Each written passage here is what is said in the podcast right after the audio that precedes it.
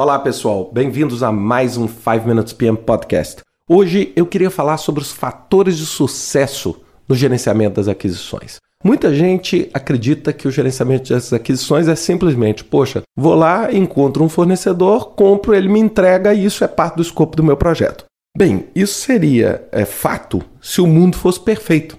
Se eu tivesse o fornecedor perfeito, se eu tivesse o conhecimento perfeito, Agora, eu queria dar a vocês três dicas hoje que eu uso no meu dia a dia para aumentar o sucesso desse processo. Porque uma coisa é você entender o gerenciamento do escopo. O gerenciamento do escopo é o trabalho que você vai fazer.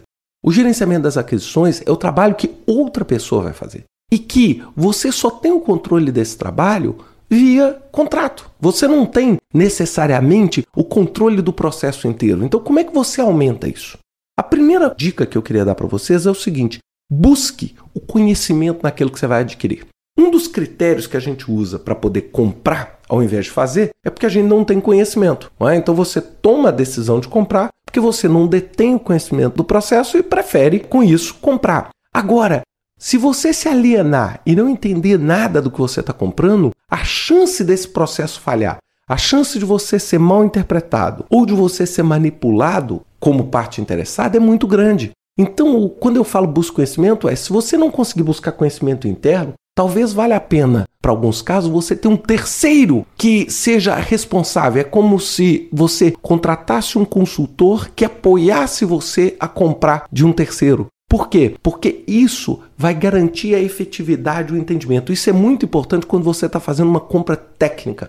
Quando você está comprando algo no qual você não tem o total controle. Porque se você estiver comprando algo que você conhece e está comprando meramente por uma questão financeira, uma questão de preço, é diferente. Mas nesse caso, você tem que entender que você está comprando por um benefício financeiro exclusivo. Agora, quando você não tem conhecimento e está comprando exatamente porque você não tem esse conhecimento, você muitas vezes vai se beneficiar bastante ao ter um triângulo, ou seja, ao ter alguém apoiando você nesse processo.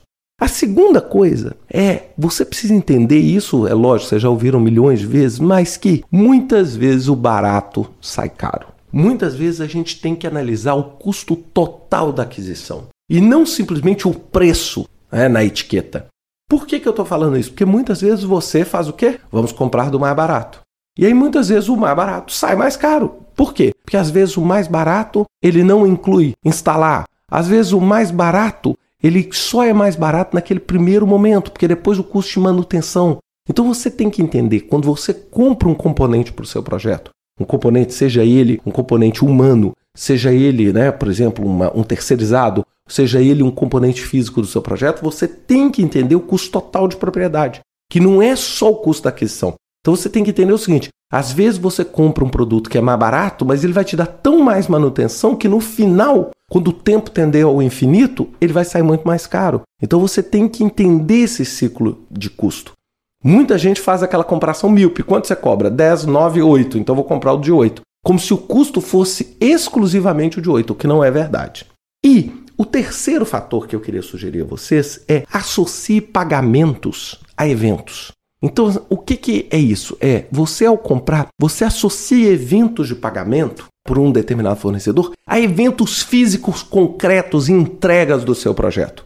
Por quê? Porque com isso você vai transformar o seu fornecedor num parceiro, num aliado na entrega daquele objetivo. Se você simplesmente comprar baseado na entrega do produto, é? na entrega do produto e pagar tudo na entrega do produto, você pode muitas vezes estar dissociando aquele evento de pagamento de um evento que te interessa. Porque quando você compra tijolo para construir uma casa, o importante é o seguinte: o seu evento não é a compra do tijolo, o seu evento é a construção da casa.